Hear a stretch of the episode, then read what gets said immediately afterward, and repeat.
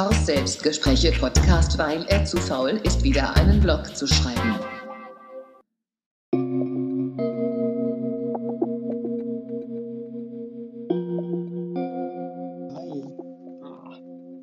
Ich recherchiere gerade, ähm, was bei der Citrix-Lücke da abging.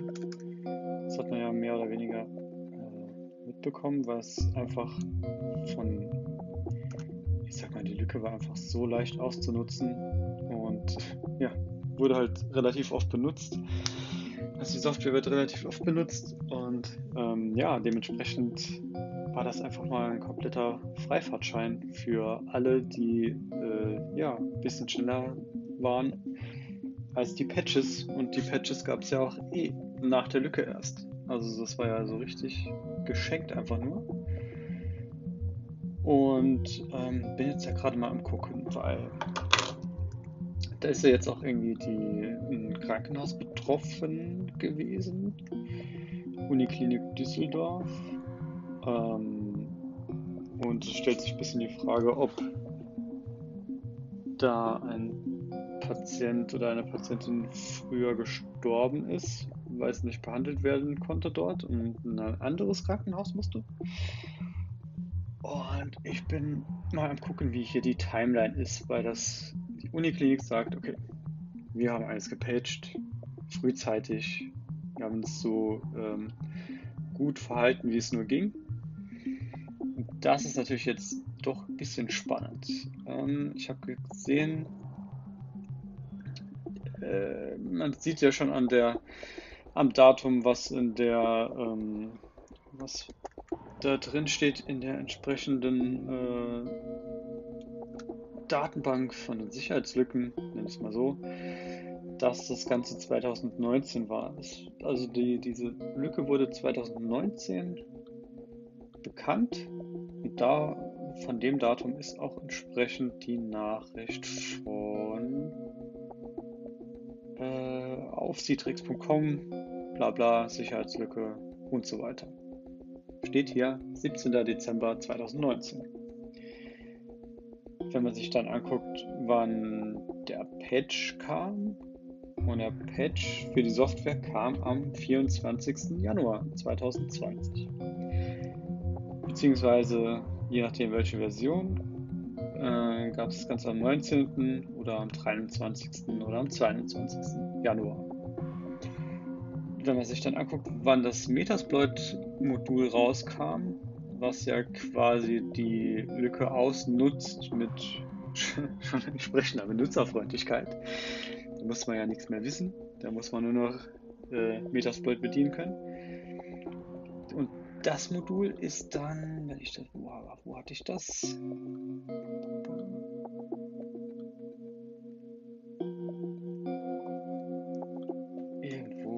10.000 Tabs, ja. Ich habe es wahrscheinlich schneller gesucht, als jetzt noch herausgefunden. So.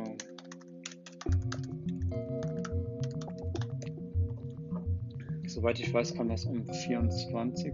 Januar.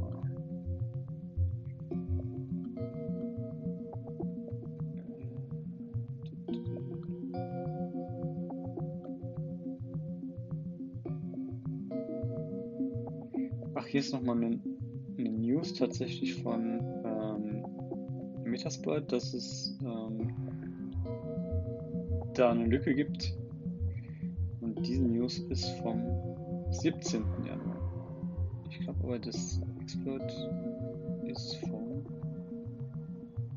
Ja, schon vorher und es ja, gab die entsprechend schon vorher die. Also sie sagen halt, dass es schon ähm, ja, ausgenutzt wurde vor diesem Zeitraum. Genau, ah ja, gut. Äh, Researchers haben das Ganze gefunden am 9. Januar. Dass es schon einen Exploit gab. Und die Lücke an sich ist denen bekannt seit Dezember 2019. So, dann Wann kam dieses verdammte Metasploit-Modul?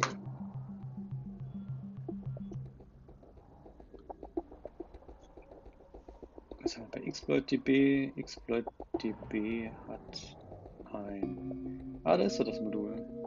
Vom 13. Januar 2020.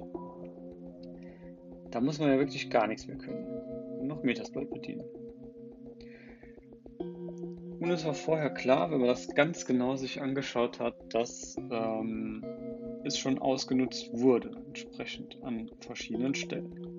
So, wir uns jetzt angucken, was die Uniklinik dazu sagt, gesagt hat, okay, wir haben im Prinzip hier alles äh, so gemacht, wie man es machen soll. Was haben sie da? Heise hat einen Beitrag zu. Da sagen sie.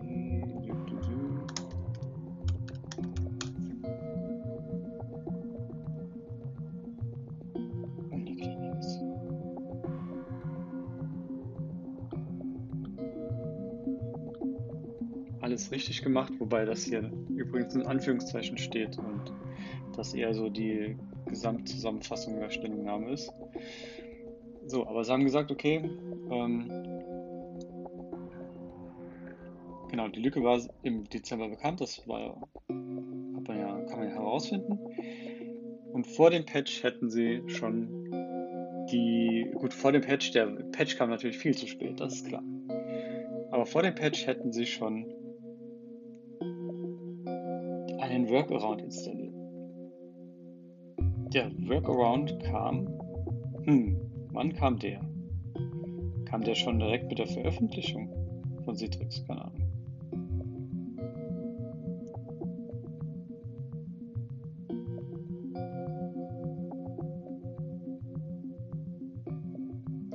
Ja, auf jeden Fall hätten sie den Workaround schon benutzt, frühzeitig. Und zusätzlich haben sie zwei Spezialfirmen damit beauftragt, das System zu überprüfen. Wobei hier steht, selbst ein im Frühsommer durchgeführter Penetrationstest gab keine Befunde zu der Lücke. Da, ich verstehe den Satz ja schon nicht. Was ist denn Frühsommer?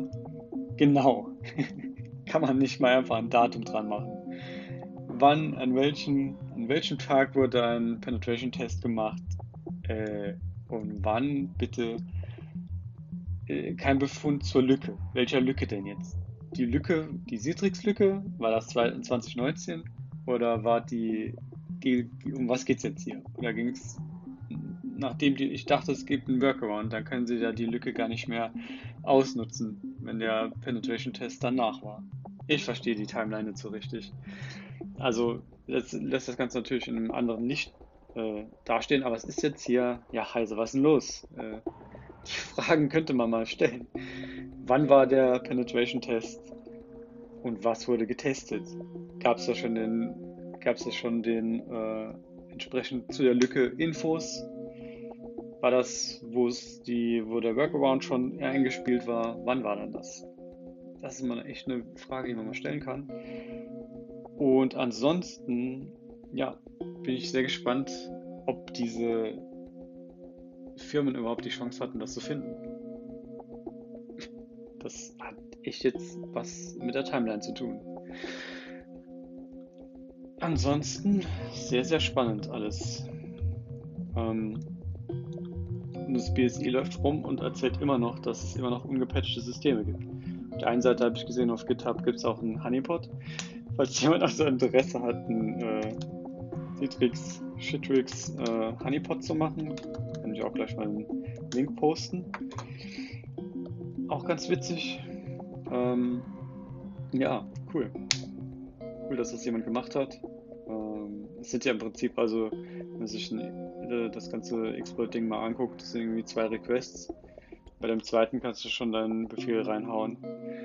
Und als diese ganze, als ich gesehen habe, okay, dass diese RCE äh, Command Execution ist so einfach, habe ich gedacht, müsste man eigentlich ich meine, klar, wer zu spät patcht, hat natürlich komplett verloren, aber man müsste eigentlich was machen.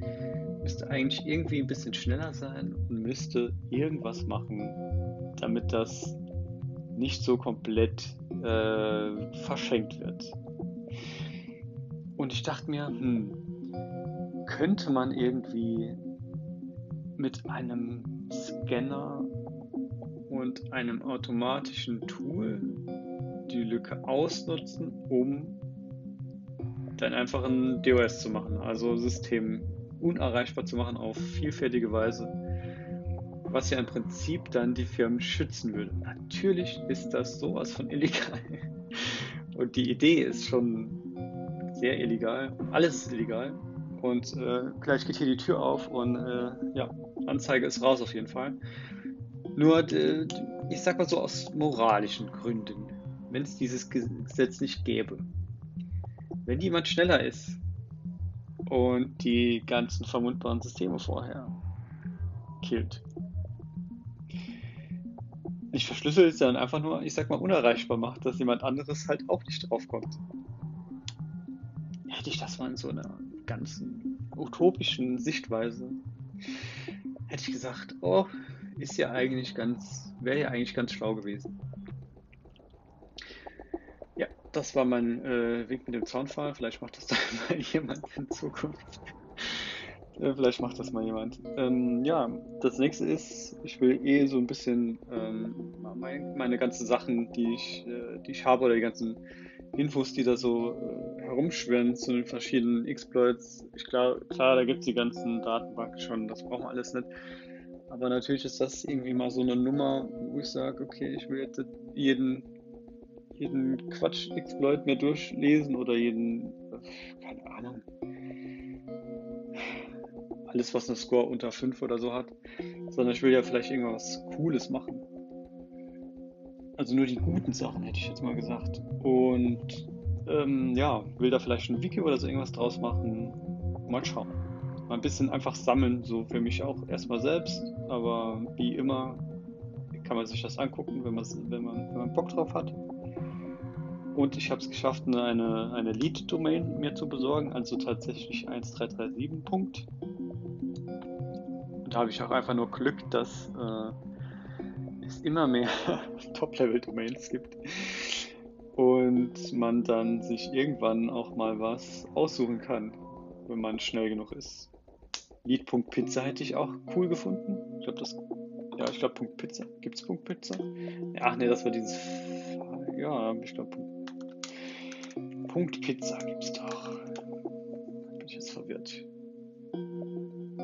Pizza-Domain. Punkt Pizza-Domain. Günstig. Genau, da war aber 1237 natürlich nicht mehr frei. Hoffentlich sage ich jetzt auch nichts Falsches. Vergeben. Ah ja, genau. Die war nicht mehr frei. Ansonsten sind die auch alle irgendwie schon seit Jahren weg. Ähm, ich habe aber eine jetzt bekommen. Lied.de, was ist das? Ein Steam-Profil. Also Weiterleitung auf ein Steam-Profil von irgendwem. Über 2000 Spiele hat. OMG. Wenn du jedes Spiel nur ein eine Stunde spielst. Allein das herunterzuladen ist wahrscheinlich schon kompletter Overkill. So, cool. Sieht man auch, wie oft er gespielt hat und wie lang. Nee. Durchschnittliche Komplettierungsrate 32%. OMG. 47 Spiele durchgespielt.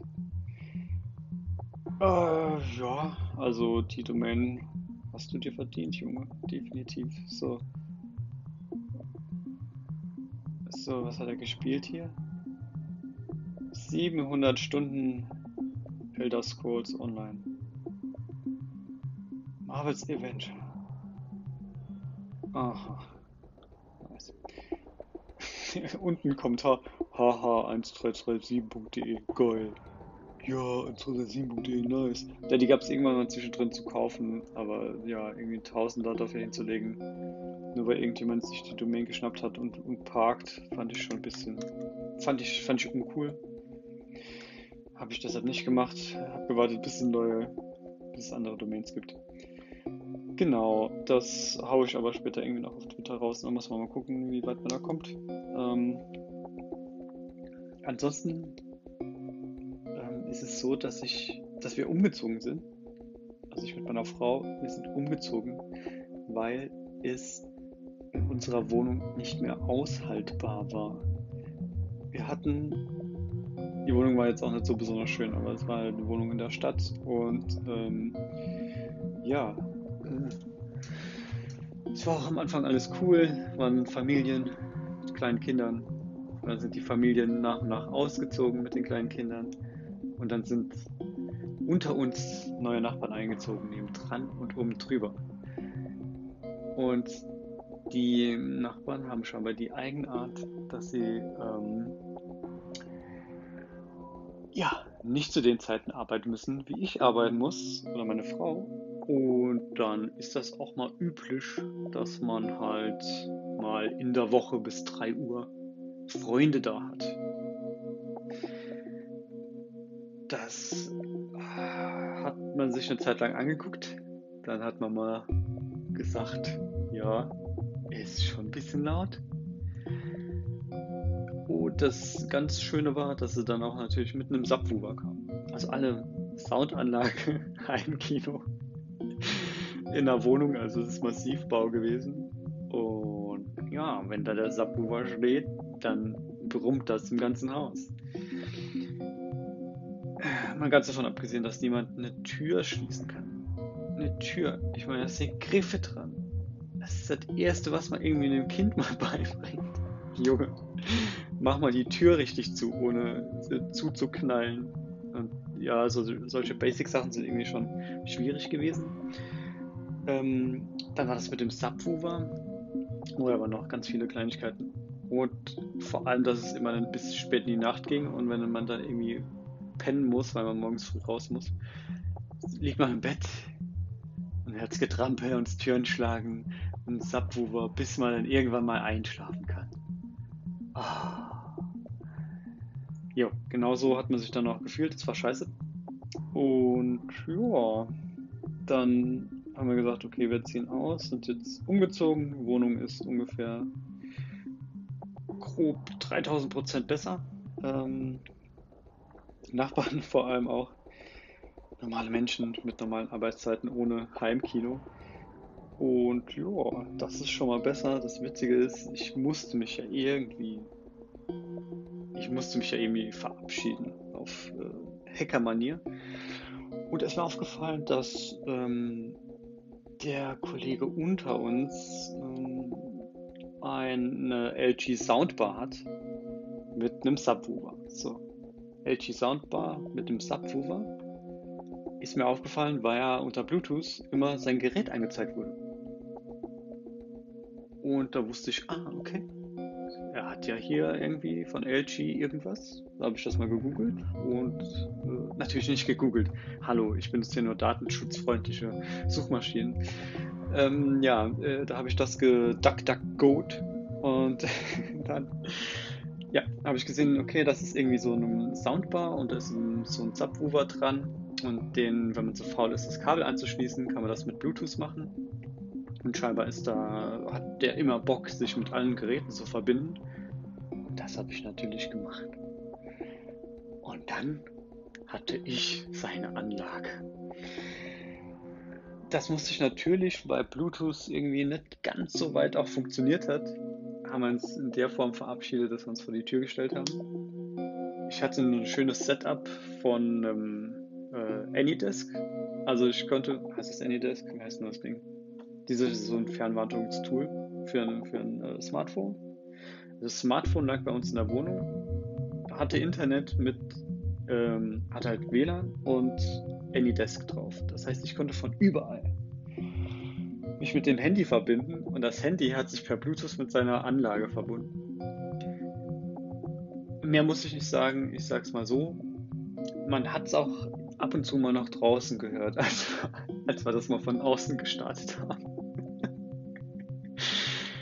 Ja, da bin ich einfach nur froh, dass wir da raus sind. Und das Schöne ist, diese Bluetooth, wenn das einmal connected ist, dann kriegt man das ja nie wieder raus. Also müsste ich, ja, ich, ich sag's nichts weiter, aber wenn man, wenn ich irgendwie denke, oh ja, es war schon ziemlich nervig, so sechs Monate da in dem Scheiß äh, dieser Wohnung mit den nervigen Nachbarn. Und äh, ja, sechs Monate, es war eigentlich noch länger, es war eigentlich ein Jahr, wo es schlimm war. Ähm, noch nicht richtig pennen konnte. Und jedes Mal, wenn ich darüber nachdenke und denke, ah, wie kann man nur so rücksichtslos sein? Dann fahre ich hin und dann bin ich rücksichtslos. Ja, mehr wollte ich nicht sagen. Das war's. Dieser schönen Geschichte. Immer aufpassen, wo Bluetooth an ist. Das war's. Ähm, ich wünsche euch was. Viel Spaß noch. Ciao.